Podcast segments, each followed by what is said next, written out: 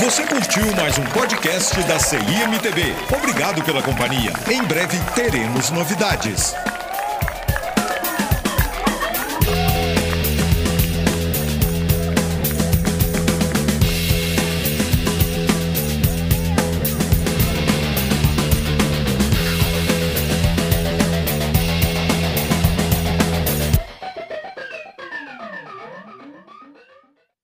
Aí, pessoal, bem-vindos a mais um episódio do, do nosso podcast da Copa Internacional Michelin.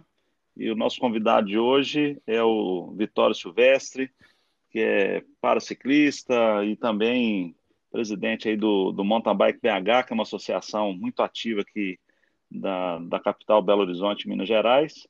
E vamos conversar um pouco sobre ele, saber um pouco da associação, da, da sua carreira e outras coisas muito interessantes aí que ele é muito ativo nessas questões políticas também, de posicionamento né, da defesa dos direitos dos atletas. Então, vamos fazer um bate-papo bem, bem legal aí. Obrigado, viu, Vitório, por, por ter nos aceitado o convite.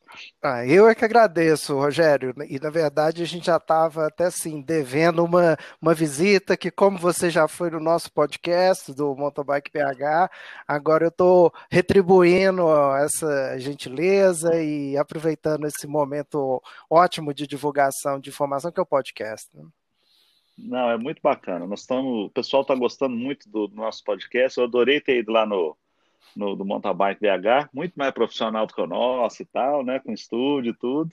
Mas acho que o, o, o final, vamos dizer assim, o produto final que é mais importante que a informação para as pessoas, né, Vitória? Acho que isso aqui é o que é o que conta. Ah, com certeza. Bom, então vamos lá. Primeira pergunta que a gente faz, Vitória, para todos os convidados nossos aqui, é, e, e para você não seria diferente, né? Como é que a bicicleta entrou na sua vida, assim? É, qual, como é que é, conta para a gente a relação sua da, da bicicleta? A bicicleta sempre foi um dos meus brinquedos favoritos, né? Assim, não tem um momento específico que ele entrou na minha bicicleta, mas ó, na minha vida, mas desde novo sempre tive uma bicicleta, né? Uh, minha infância foi na década de 80, né? Então eu vivi a febre da, das BMX e como eu sou de Nova Lima e morava em Nova Lima, Aí, desde muito novo, já frequentava as trilhas da cidade, né? E depois, no começo da década de 90, eu vi surgir as primeiras mountain bikes, né? E tive minha primeira, que aí mudou totalmente é, a relação com as trilhas, porque a gente conseguia ir em trilhas cada vez mais longes, né? E subir, pegar subidas que antes com a BMX, no bicicleta simples, não era possível, né? É, em 94, eu tive um acidente de carro, né, eu tinha 14 anos de idade, e sofri uma lesão medular isquêmica, né? Como consequência, eu perdi parte dos movimentos e coordenação de quadril, coxa e pernas, e fiquei um tempo sem andar, né? E graças ao apoio da minha família, especialmente do meu pai, que é médico, né? eu consegui recuperar aos poucos os movimentos e a capacidade de andar, mas sempre contando com o auxílio de bengalas, né? Aí, como sempre tive a bicicleta, aquela vontade de poder andar de novo na bicicleta não me segurou e fui tentando aos poucos até que eu consegui, né? E usava a bicicleta como um meio de transporte, é, porque assim, eu morava perto de um, de um, clube muito tradicional lá em Nova Lima, que é o Clube das Quintas, e toda minha turma de amigos ficava por lá, aí para eu poder voltar a frequentar o clube, eu amarrava as bengalas na bicicleta e ia, hora empurrando, hora montado, então bicicleta sempre fez parte assim da, da minha vida, né? E depois com as competições e aí o negócio ficou mais intenso ainda. Ah, mas que bacana, cara. Eu fico. É legal ouvir esse depoimento seu, né? Da, da, do uso da bike depois do acidente, né, Vitória? Nós tivemos agora há pouco tempo o Campeonato Mineiro lá na, na Fazenda. E, e, esse ano foi a primeira vez que nós abrimos as handbikes para competir lá em Araxá, e foi um sucesso, né? Teve o Thales e o Thiago, que são atletas de lá mesmo.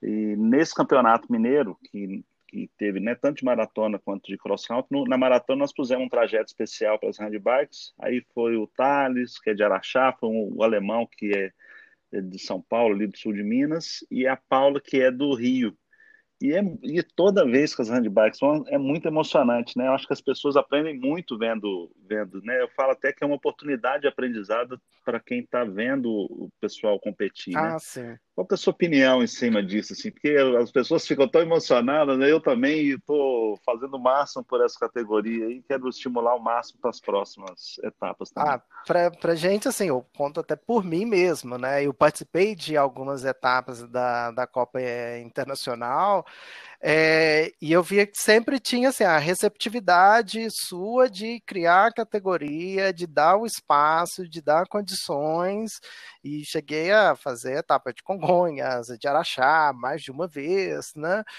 Então, eu fico. Sempre assim, tive um carinho muito grande com a Copa Internacional pela receptividade, né? Para todas as categorias, e especialmente a categoria é, para os atletas com deficiência, né?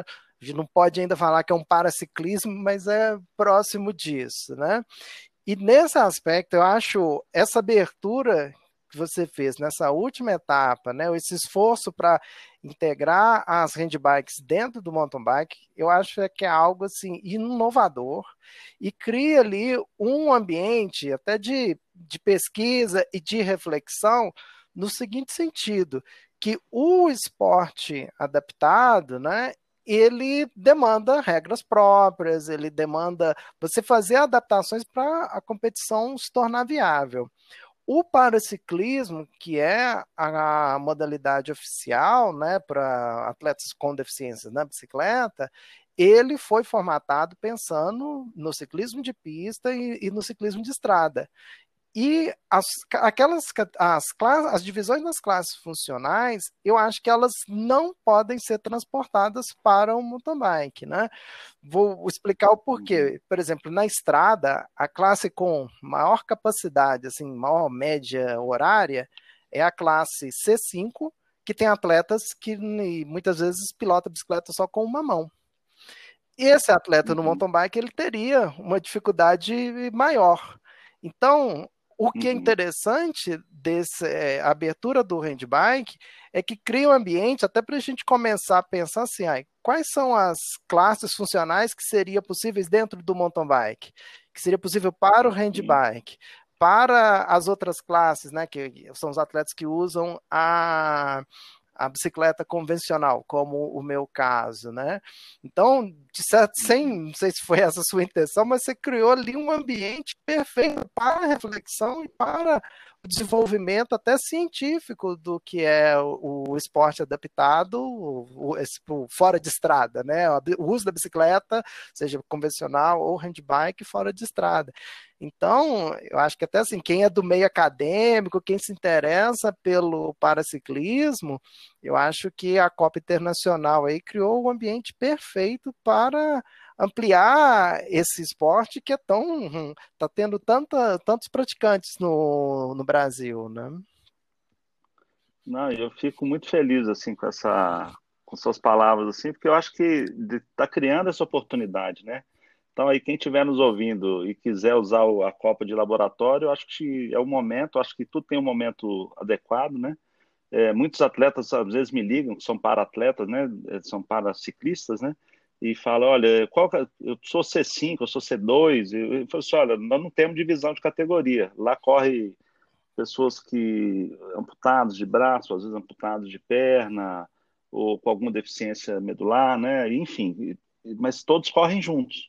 Mas essa ideia de fazer a divisão, acho que nós estamos no caminho certo, então. Acho que o objetivo é a inclusão, sabe, Vitor? Eu não tive essa, essa percepção de você, igual você teve agora, dessa vivência que você tem, né? porque eu não tenho essa sensibilidade, mas a, a, o que eu tenho é de abrir o espaço para o paraciclismo, sabe? Então, mas se for para evoluir, nós estamos aí à disposição ah, sempre. Ah, e nesse sentido, até a CBC, né, a Confederação Brasileira de Ciclismo, ela fez um curso, começou este ano aí, que é um curso online, à distância, que é a introdução ao paraciclismo, e aí ele leva a essa reflexão, né? Assim, é, eu lembro durante o curso, na fase de perguntas, isso sempre surgia, essa questão do mountain bike, e a posição, que eu acho que é mais correta, é o seguinte, as classes do paraciclismo elas não podem ser adaptadas ao mountain bike, tem que ser criado um novo sistema. A gente pode partir delas, uhum. pensar nisso, partir do que já está estabelecido e fazer adaptação. Porque o principal é, é, o seguinte, né? É, até a história um pouco do, do esporte adaptado é isso, é porque antes começava assim, ó, colocava é, para competir um, um amputado com uma pessoa amputada. Aí chega lá, não, mas é, eu sou. E aí você tem um outro que tem as duas pernas, mas ele é cadeirante. Então a demanda é uhum. diferente. Uhum. E aí você ia criar várias modalidades conforme o tipo de deficiência, que são inúmeras. Aí a partir da década uhum. de 70, a, chegaram a pensar um novo sistema, que é o seguinte: vamos pensar a partir do esporte. Então é o seguinte: perguntas, é, pergunta para o atleta: como o atleta atende às demandas do, daquele esporte? Aí, no caso do ciclismo, ele usa uma bicicleta convencional, ele usa uma tandem, ele usa uma hand, uma handbike, e, e que tipo de handbike? Aí, a partir disso, você vai conseguindo estabelecer esses critérios e vai tornando a disputa cada vez mais justa, mais viável, né? Então, acho que ali você é mais é, igual, né? E ali você cria essa condição, porque assim, é, você adaptou o circuito, fez um circuito viável, fez um circuito que a handbike conseguiu render e, e desenvolver bem, né? Então, cria ambiente para a gente pensar nisso, assim, olha, como pode ser já que o mountain bike é um esporte olímpico, será que não existe também um esporte, um, é, um mountain bike paralímpico também? Eu acho que temos to total uhum. condições. Uhum. É uma coisa que vem com o tempo, depende de muita reflexão, mas é a partir do, da experiência. Assim como a, a história da Copa Internacional é isso, é anos e anos de muito aprendizado, muita experiência, observação, ou, ouvindo muitos atletas, todo mundo envolvido aí na competição. Erros e acertos, com né, certeza. Vitória? Não tem jeito, né? A gente quer acertar, mas nem sempre isso acontece e é importante nós já voltamos atrás em muitas coisas. Né? Esse ano que vem agora tem, tem novidades aí na evolução da tomada de tempo que nós já fizemos no Campeonato Mineiro para as largadas, uhum. enfim. É, e aí, gente, ó, aproveitando, é, eu fiz a apresentação do Vitório lá, mas um dos assuntos muito legais que a gente está conversando, vocês puderem perceber que o Vitório tem grande conhecimento aí dessa questão do paraciclismo, né, Vitório? Você com essas atuações aí. Então, e aí até pegando um pouco assim, né? Aí você como atleta do paraciclismo, né? O que, que você acha assim dessa, né? Você já falou um pouco da, da, dos atletas com deficiência no mountain bike na Copa Internacional, mas qual que é a importância assim que você vê da competição, igual no seu caso, é, que tem para um atleta não só é, um atleta que tem alguma deficiência, mas o amador, ou atleta que não é profissional, mas que usa a competição de alguma forma para treinar. Você acha como é que funciona ah, isso? Eu, eu acho, eu tenho experiência até dos colegas meus de, de paraciclismo, de outras classes, que sempre participaram também da, da Copa Internacional eu achei, principalmente as etapas de maratona, você consegue é, transferir muito ali do aprendizado para a, as provas de estrada, né? E acaba que para você ter um ritmo de prova, tá sempre competindo, né? É sempre importante você estar tá participando cada vez mais, né? De competições. E, e eu eu até tenho uma experiência comigo, assim, né? Que eu vejo que faz a diferença você tá do, participando de uma Copa Internacional, de um evento como a Copa Internacional, porque foi assim, 2009 e 2010 eu participei de competições em velódromos no Reino Unido, né? Então chegava lá no velódromo, é um velódromo cheio, assim, né? Teve um impacto para mim muito grande, assim, de você estar tá competindo com aquele número tão grande de espectadores e até, de certa forma, um pouco mais próximos, né? Só que eu já tinha experiência também de Araxá, né? Que ali tá é, os atletas bem próximos de você, então você não tem tanto aquele, é, aquele frio na barriga de estar tá competindo é, na frente de tanta gente quando você já tem essa experiência prévia, né? Então isso ajuda demais, né? E além disso, o que é muito importante para o atleta é dar a visibilidade dele, que ele está treinando, que ele está competindo. É, tem alguns casos assim, você vê o, o, atleta com deficiência passando em lugares bem difíceis, assim, isso dá um, uma visibilidade para o esporte e chama outras pessoas também a praticarem, né? Sim, com certeza. E é muito legal. Agora, falando da Copa Internacional, é, teve algum momento marcante ou inesquecível assim na Copa que você viveu lá, ouviu alguém vendo, ou torcendo, ou competindo, assim, que você poderia lembrar para a ah, gente teve agora? Teve vários, assim, né? Mas é, tem alguns bem engraçados, bem interessantes, mas um que foi bem marcante, emocionante para mim, eu lembro, foi uma. Foi a primeira vez que eu fiz a etapa de maratona em Congonhas, que foi em 2007. E eu lembro na época que você fazia, era agosto, setembro, aquela época tempo muito seco e muito quente, né? Uhum. E eu lembro, eu cheguei próximo assim do limite do tempo, né? E você já estava fazendo a, a, premiação lá na, na, tenda, ali no, na. Como é que chama aquela parte ali de Congonhas? Esqueci o nome. Isso, na Romaria, na Romaria é, no Redondo. Redondo. E aí eu lembro quando eu comecei a entrar, acho que o pessoal já devia ter te falado no rádio, né? E falou: oh, tá chegando o último atleta, e aí você dava, a gente dava a volta, né? Já tava todo mundo ali assistindo. Uhum. Aí no que eu fui dando a volta, todo mundo batendo palma, assim, e aí depois entrei no palco, você parou a premiação só para dar a medalha de participação ali para mim, e foi uma etapa que foi muito dura, assim, por causa do tempo, estava muito uhum. seco, e eu vi gente ficando para trás, teve gente que não conseguiu concluir no tempo, né? Então, para mim, aquele momento foi muito marcante. Uhum. Esse é o meu momento preferido, assim, da Copa Internacional. Ah, ah que bom, Vitória. Eu não lembro disso, tá vendo? Mas eu fico feliz. Eu tenho muitos momentos assim marcantes, mas eu, eu acabo não lembrando, porque a gente vive muita coisa intensamente uhum. no final de semana, né? Mas para todo mundo que eu pergunto algum detalhe assim, é, a gente acaba revivendo isso que você falou, sabe? Através de vocês, né, que a gente vai conversando aqui, a gente vive essa, essa emoção de novo, de, do que a gente viveu lá atrás. É muito legal, uhum. viu, cara? Fico feliz. Bom, agora falando sobre o Mountain Bike PH, que a gente falou um pouco no início, como é que é a história do, da entidade? Qual que é o, o, qual é a proposta dela, o objetivo? Conta um pouco, o, o Vitório, porque eu acho que eu, vale a pena até as pessoas saberem como é que funciona ah, e sim. o trabalho que vocês desenvolvem. Bem, o Mountain Bike BH atualmente é uma associação sem fins lucrativos, uma associação de ciclistas, né? E destinada a desenvolver os, o, o mountain bike e todas as questões que estão relacionadas ao mountain bike, né? A história do Mountain Bike BH é, é o seguinte: ela era uma comunidade na, na antiga rede social Orkut, que ela começou lá pros, é, ela começou Nossa, lá em 2004, né? E era uma comunidade que as pessoas marcavam trilhas, compartilhavam informações sobre equipamentos, dicas de treinamento, e aí foram criando os vínculos de amizade, né?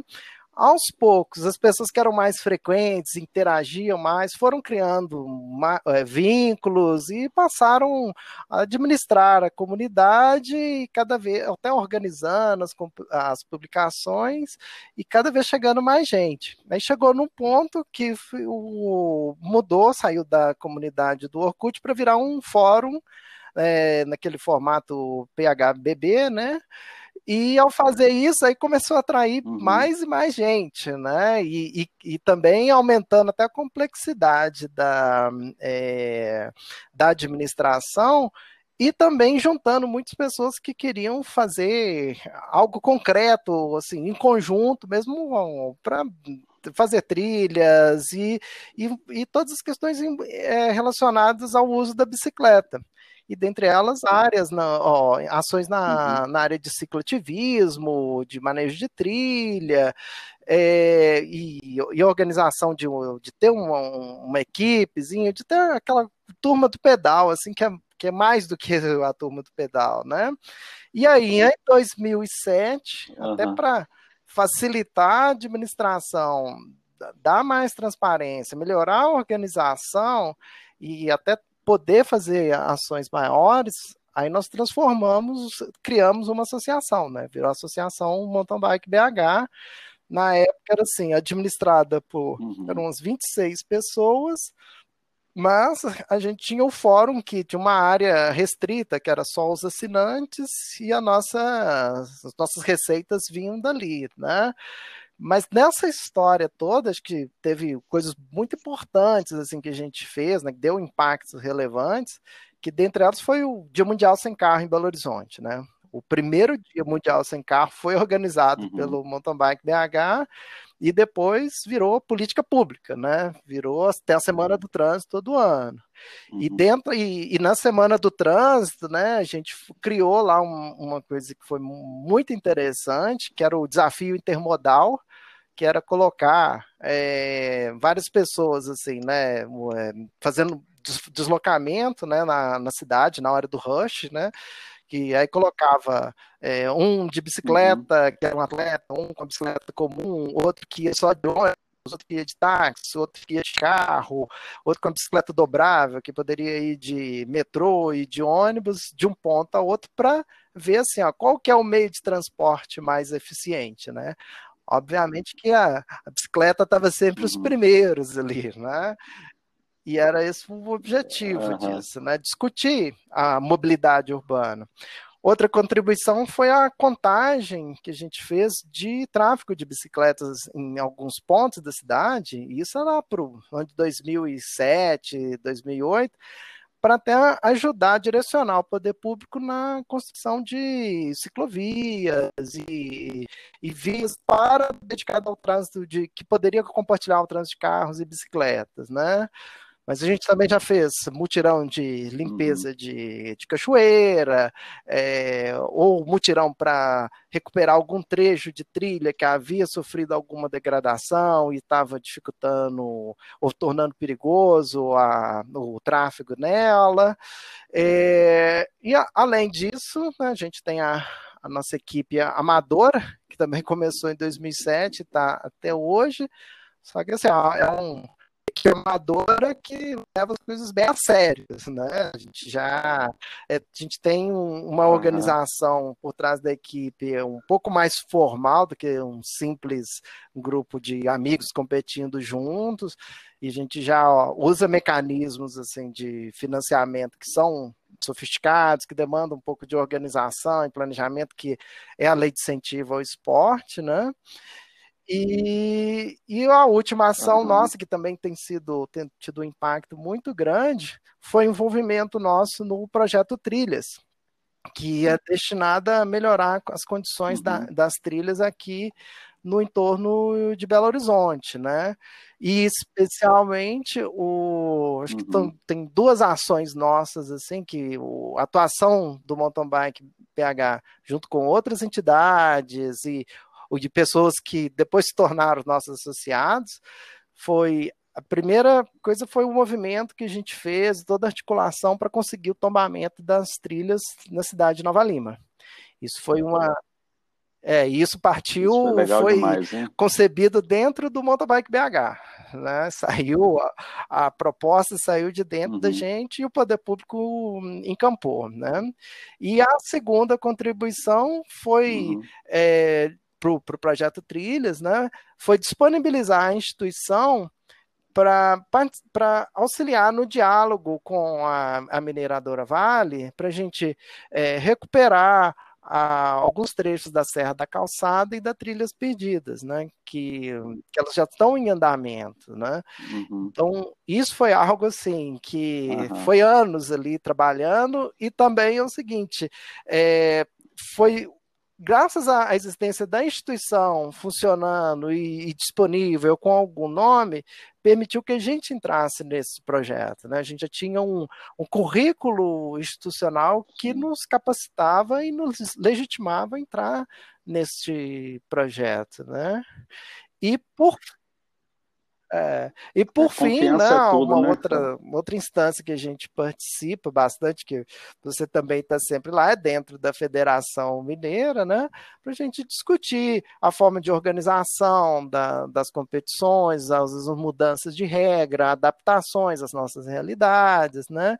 É, isso sempre é, uhum. foi uma das preocupações nossas, assim, né? É se envolver com o ambiente é, estrutural do, do, ciclismo, né? saber em que condições a gente está é, praticando ciclismo, seja com lazer como esporte de rendimento. Né? É muito bacana. Eu já sei dessas ações todas, mas é muito legal dar essa oportunidade de, de você falar de tantas ações, né, Vitória? É, com tanta seriedade que você desenvolve esse trabalho. Então, e o fórum, o fórum mesmo, ele o fórum ficou um tempo funciona, fora né? do ar, e aí esse o ano passado é, consegui colocar ele no, no ar de novo, ah. mas eu acho que perdeu um pouco assim. As pessoas não tinham mais o hábito de frequentar o fórum, né? Aí até agora com outras redes sociais, aí ficou é, difícil, hoje... né? Mas ele tem lá até hoje, né? É, eu, eu mesmo, toda, toda prova todo pós-prova, o principal lugar que eu ia para saber o que, que o atleta achou da prova era nesse fórum. Ali as pessoas estavam conversando abertamente, de uma forma transparente, e, e não estava falando comigo, sabe? Porque às vezes a pessoa às vezes não falava alguma coisa, ou, ou às vezes falava alguma coisa de uma maneira eh, negativista, e lá não, você via as pessoas conversando exatamente os problemas que aconteceram. Então eu fiz muita melhoria no evento bom. com esse fórum do mountain bike da. Eu nunca falei isso com você, não, mas eu, pô, eu entrava lá e ficava morrendo de rir do povo contando as resenhas lá da, do sofrimento da prova. Como uhum. é sempre uma prova dura, como você disse, né? Então lá tinha as é, resenhas é, todas, então é muito é, bacana, Uma das formas que parabéns, até a gente come... pensou a voltar nisso ano passado é, e que a gente pensou assim, não, a gente tem que adaptar, usar uma ferramenta mais atual. Aí eu já era uma, uma antiga ideia minha, falar, ah, vamos uhum. fazer um podcast. Aí a gente fez a primeira, o projeto piloto do nosso uhum. podcast, ele não está nem no nosso servidor, ele está no, no site lá, que tem um relato de todos os dias que é, o, o, pessoal, os associados do Mountain Bike BH, passaram sobre o Brasil Ride. Então você tem um relato da pessoa, e assim, a pessoa chegava, uhum. o relato, eu já editava, aí todo dia meia-noite já tinha o, o, relato pronto, né? E, e, aí eu lembrei muito disso, assim, não, isso é uhum. o, o, que a gente chamava assim, né? A última trilha, a última competição, com esses relatos, né? É, e, e acaba que assim, resenha, tem muita né? coisa que acontece numa competição ou numa trilha, que é só a pessoa te contando mesmo uhum. Poder te passar a experiência. Porque mesmo se tiver uma câmera lá filmando, não vai ter tudo o que está passando na cabeça do cara, o que a pessoa está vivendo, né? E aí, no ano passado, a gente fez, que é um dos uhum. os episódios no, do ano passado do nosso podcast, que é um dos meus preferidos, é o, a resenha que foi depois de Araxá, né? Além de ter ano passado foi uma edição é, incrível, uhum. foi uma festa fantástica, né? É, aí a gente teve um relato assim de diferentes atletas, né? É, é, eu acho que até assim, ah, quem que bom, é. tiver curiosidade para ouvir, vá lá no nosso podcast, busca esse episódio, que eu acho que ficou muito bom, porque tem gente da Elite, gente da Elétrica, tem gente que correu a maratona, então ficou muito legal. Ah, eu não ouvi não, vou entrar lá, vou pegar sua dica aí assim que a gente terminar é. esse É logo depois, aí recomendo ouvir o episódio aqui. anterior, que é com o Rogério. A gente fez uma entrevista de uma hora e meia com o Rogério. Falando bastante coisa aquele dia, né? Mas olha só, Vitória, vamos, vamos falar um pouco do, de uma coisa que eu acho muito bacana para pegar esse conhecimento que você tem, essa vivência toda. É, vocês todos viram aí que o Vitória tem uma ampla eu sou, conhecimento. Eu sou bacharel é em Direito, mesmo, né? Vitória? Fala pro e sou aí. servidor do Ministério Público Federal. Aham. Então, então, vocês estão vendo aí que o homem sabe de assunto, sabe lidar com tudo quanto é assunto, né, Vitória? Então, você é um cara muito preparado também.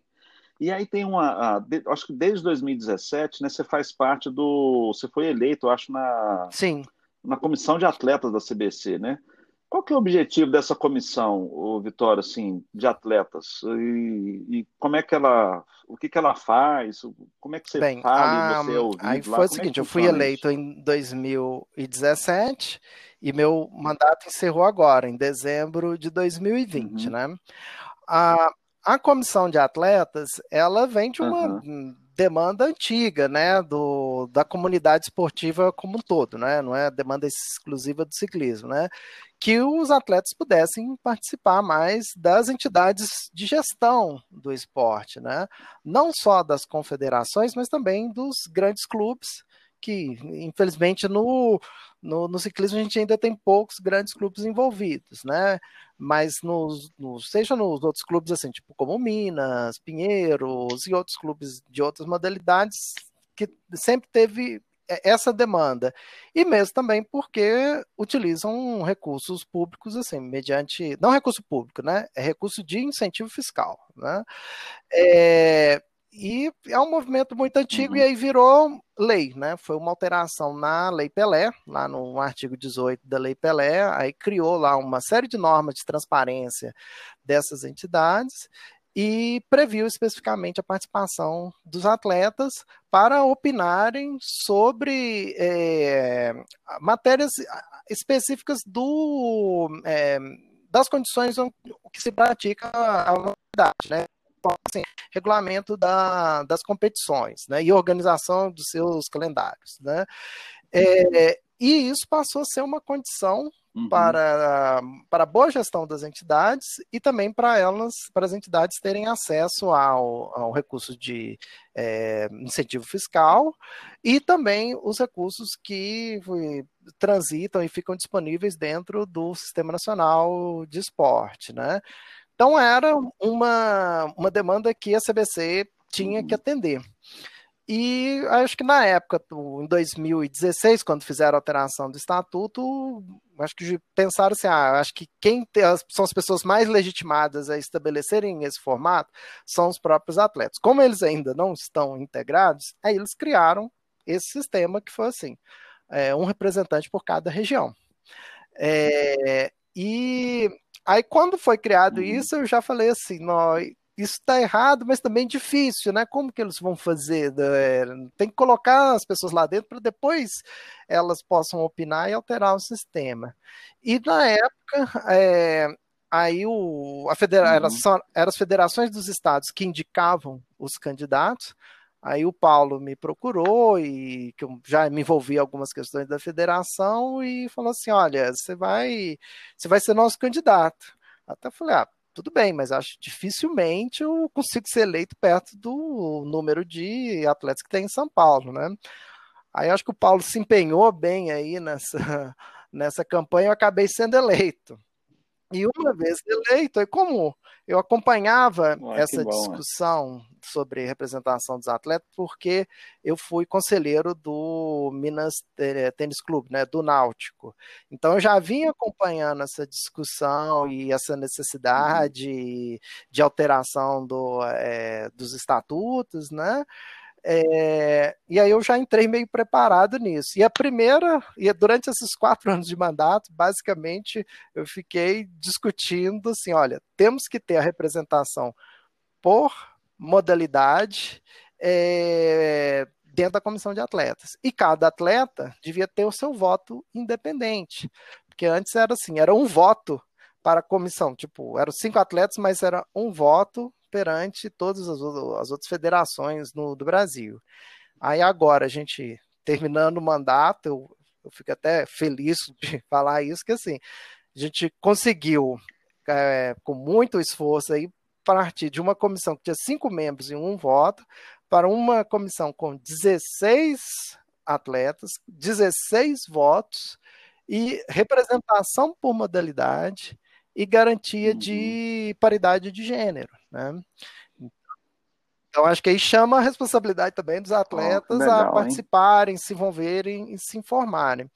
Mas voltando aí o, o objetivo da pergunta, assim, é uma comissão que auxilia na administração do esporte e ela deve funcionar como um porta-voz do interesse dos atletas, é, pensando como um todo, a modalidade de forma coletiva, né? Assim, não como o, o interesse específico de um atleta, de uma categoria, e sim assim, do, da melhor condição do esporte e pensando no seu desenvolvimento para o futuro. Né?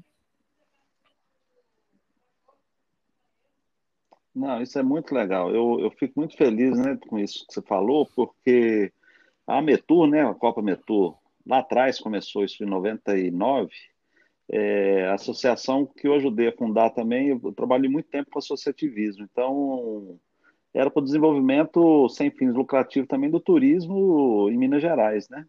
Do turismo rural especificamente, e acabou virando no Brasil inteiro. Então eu viajei pelo Brasil inteiro, a gente falando sobre esse desenvolvimento. E, e, e, essa questão do associativismo, toda vez que a gente conversava, às vezes os atletas lá atrás, né? Você imagina, mais de 20 anos atrás, os atletas ficavam é, falando muita coisa comigo. Falei, gente, vocês têm que montar uma associação para conversar com a, com, a, com a Confederação, com a Federação Mineira. Porque não adianta vocês falarem comigo, eu sou só um organizador. Então, isso já a gente já conversava lá atrás, porque a, a organização, né, é, social, né, uma, uma, através de uma associação ou sei lá o que, né, ou federação, acho que ele é muito importante dar voz e você cuida dos interesses que são mais ah, sim. É, e o é, outro aspecto né? que é a demanda específica do, do esporte é porque o nosso sistema esportivo ele foi ele está pensado é, tem a estrutura dele da seguinte forma são os clubes as federações as, e as confederações né então o ambiente de formação dos atletas uhum. são os clubes e a gente vê que a, eu acho que é uma das limitações que a gente está tá enfrentando no, no mountain bike, que assim, ó, quem são os grandes formadores de atletas são os organizadores que criam as condições, vão é, estabelecendo melhores, é, aumentando o nível das competições, é, conseguindo um melhor posicionamento delas para a questão de, de, pontos, que é o que você tem feito aí nos últimos 10, 15 anos, né? E, e, por outro lado, a, uhum. as marcas que têm as, as grandes equipes, né? Só que as marcas elas têm uma atuação muito pontual e sempre assim é vinculado e é normal que seja assim que é vinculado às políticas de marketing deles é, então assim eles já querem um atleta pronto acho que uhum. são raras as exceções que eles vão assim, ah, vamos pegar aqui um, um número X de atletas e desses, sei lá, vamos pegar 10 atletas e desses 10 vai ter um, um que acho que num período de 10 anos vai pode dar algum resultado, né? Isso é uma coisa muito difícil de ser feita. E é o que eu é, aprendi muito lá no ambiente do, do Minas, né? Que por exemplo, tem o curso básico lá de esportes que começa assim, por semestre é 1.500 crianças, né? Dessas 1.500, depois de 15 anos, você conseguir ali tirar 5, 10, uhum. você gerou de todas as pessoas que tiveram a oportunidade de treinar, se envolver com o esporte, já carregam a cultura esportiva. Então já vão ter uhum. uma outra opção de vida, já vão saber apreciar uhum. o esporte de outra forma, já vão se envolver de, de outra forma, né?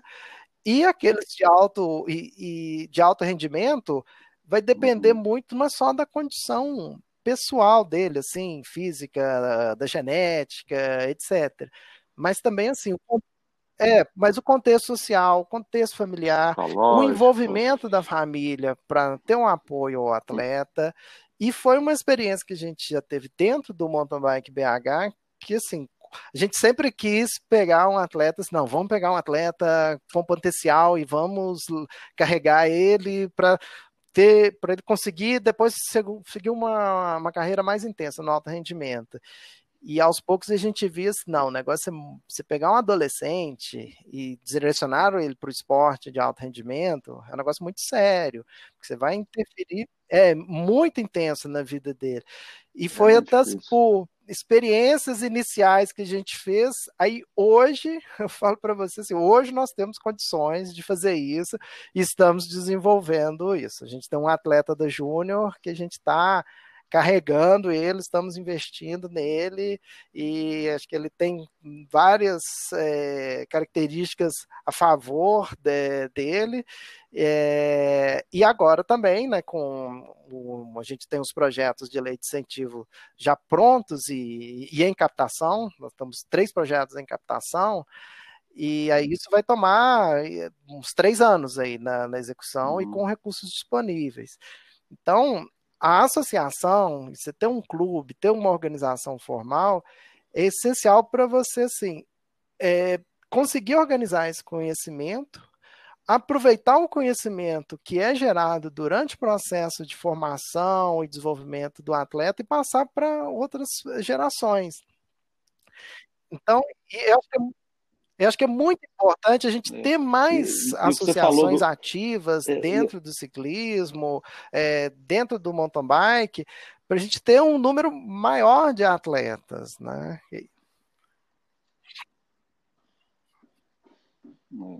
E o que você falou é verdade. Por exemplo, você pega um curso básico, é, meus filhos participaram do curso básico lá durante muitos anos. Então, e aí cada um foi para um lado, né? Minha menina foi da equipe do Minas de natação e tal. Então você tem essa, eles pegam lá, ó, você tem você tem capacidade para atingir isso.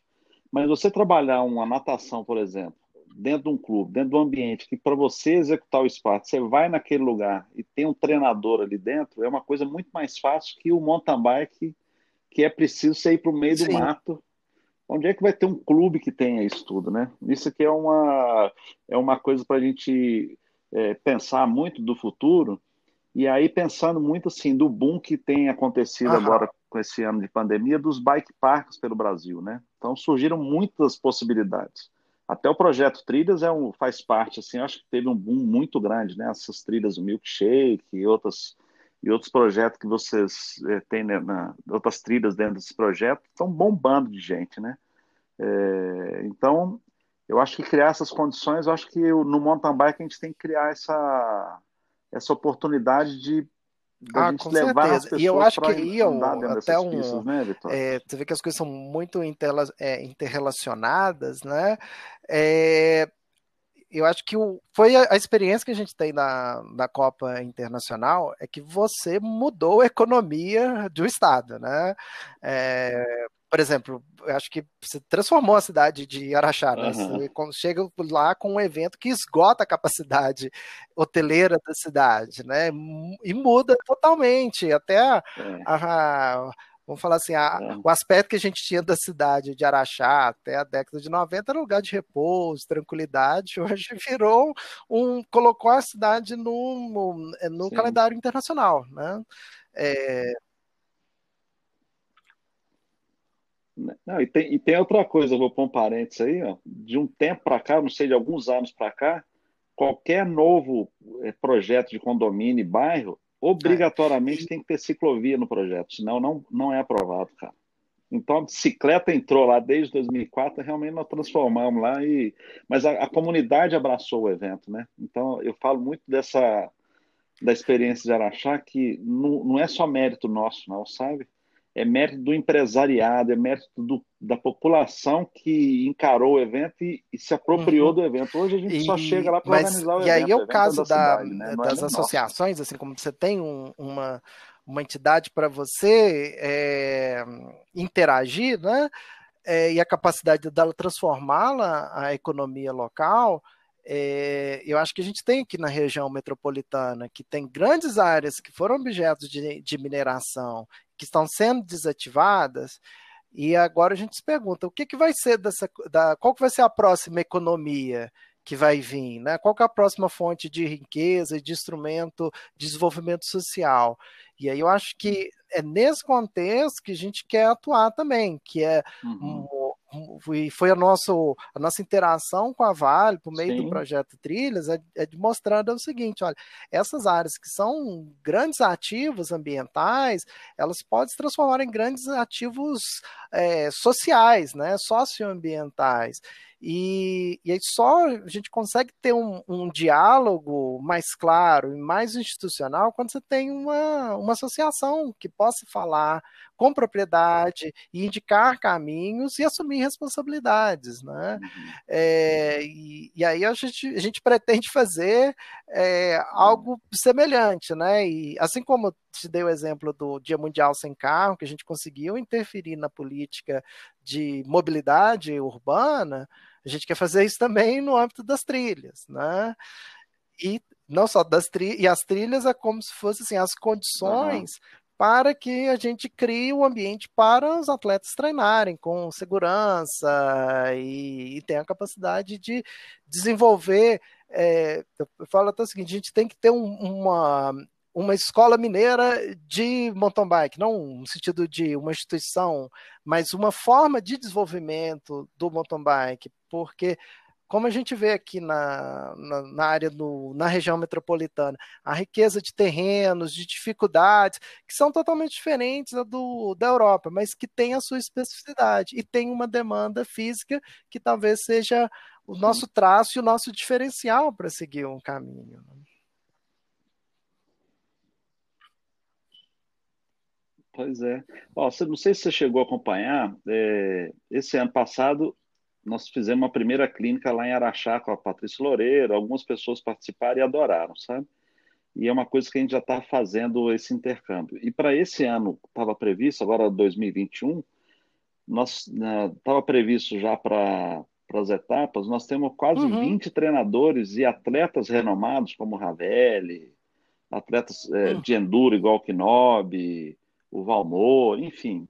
E o, aí você vem atletas aí como é, o Cadu, e, enfim, vários, né? Você tem a Nata, nós estamos com mais de 20 deles é, se disponibilizando é, gratuitamente, assim, como voluntários para fazer clínicas dentro da Copa uhum. Internacional com pessoas que queiram ir lá e não vão pagar nada por isso, sabe? É, é lógico que é uma clínica rápida, é, mas o objetivo nosso com isso é o desenvolvimento do mountain bike, né? Porque essas pessoas que vão aprender ali vão voltar para sua casa, para sua cidade, vão, vão propagar isso para os seus amigos e, enfim, eu acho que o conhecimento ele vai se transformando, ele vai se multiplicando. É, mas o principal disso é aumentar o conhecimento, que o conhecimento está atrelado à segurança dos, dos atletas, né? Mesmo o atleta profissional e o atleta amador, principalmente, né? Então, essa questão do conhecimento é muito legal. E nós vamos trabalhar muito isso lá, não só na Copa, como lá na Fazenda Sossego também, que nós já fizemos uma clínica esse ano lá, sabe? Então, acho que esse projeto de clínicas, eu acho que é um que vai muito ah, junto com certeza. Tá falando, e, sabe? E foi uma das é coisas é que também né? mudou muito a, a, minha perspectiva, que foi a, a experiência que eu tive no Reino Unido. É, e acho que e eu já vi vários atletas falando a mesma coisa quando você chega lá e você acha que eles estão fazendo algo extraordinário, e não, na verdade eles estão fazendo aquele feijão com arroz muito bem feito e durante anos, né? Que desenvolvimento esportivo ele, ele é difícil, tal, mas antes de mais nada ele tem que ter um trabalho constante e uma consciência que é um trabalho de gerações, que assim, vai vir uma geração que uhum. vai ser melhor que a outra e que a outra vai aproveitar o que vai vir da geração anterior. E uma, um dos canais que esse conhecimento pode ser uhum. transformado é quando você tem uma, uma instituição, um local de reunião, assim como são as clínicas da Copa Internacional, como também você ter as associações e que vão é, um passando o conhecimento de um atleta mais experiente vai passando para outros, né?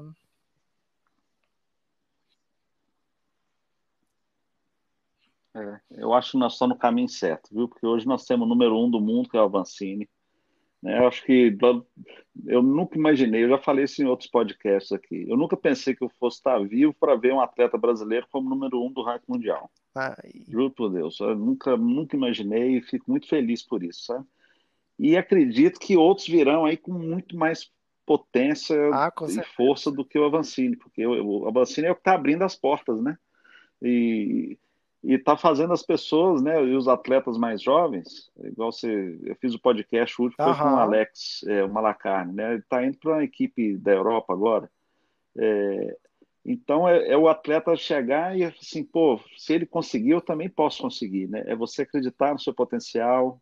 E hoje, pô, nós hoje nós estamos como, como referência. E numa, no feminino vem acontecendo esse trabalho com, com menos velocidade, mas vem lá desde a Jaqueline, que agora vai para a Olimpíada, tem a Juju que está aí uh, despontando realmente, né? enfim, e outros que estão ah, aparecendo aí mais jovens também. também. Né? Então, e, e no nosso caso, até assim, a gente está com. Nós estamos é, costurando aí uma, uma parceria, ela já está fechada, né?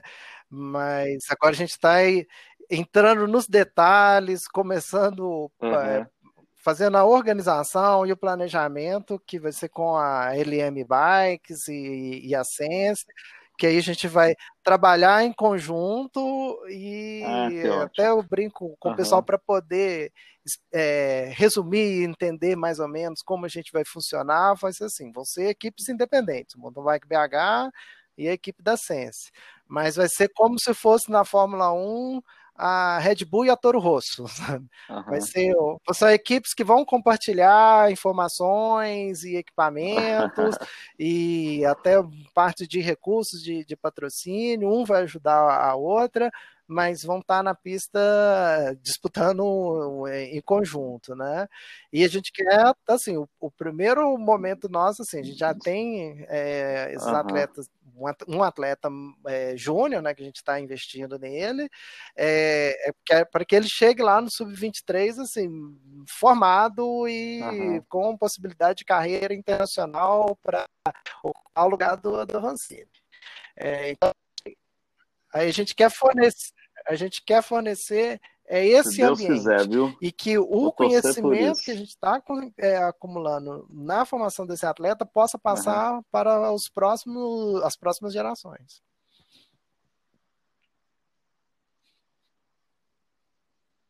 Ah, que ótimo. Que bom, viu? Nós estamos no mesmo, na mesma página, como dizem, viu, Vitório?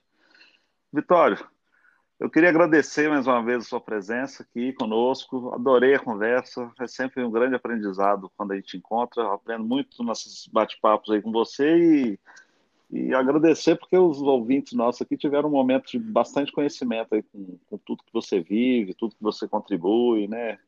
E dar os parabéns aí pela sua. É, o Rogério, eu que agradeço a oportunidade e até ao longo desses assim, anos. A, a, comunicação não é a melhor da, da, da, minha parte assim, de interação, né? Queria até poder divulgar mais tudo que eu é, me envolvo e assim, essa oportunidade que você nos franqueou aqui é, é, é, é fenomenal, assim, é fora de série.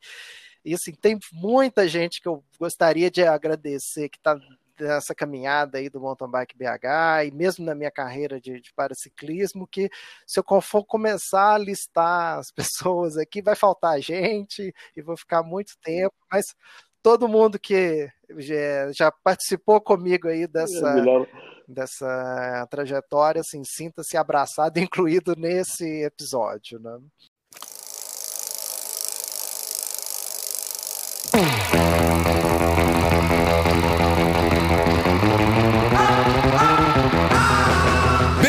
Bem-vindos a mais um podcast da Copa Internacional Michelin de Mountain Bike. E vencer aqui uma prova desse nível e graças a Deus sair título.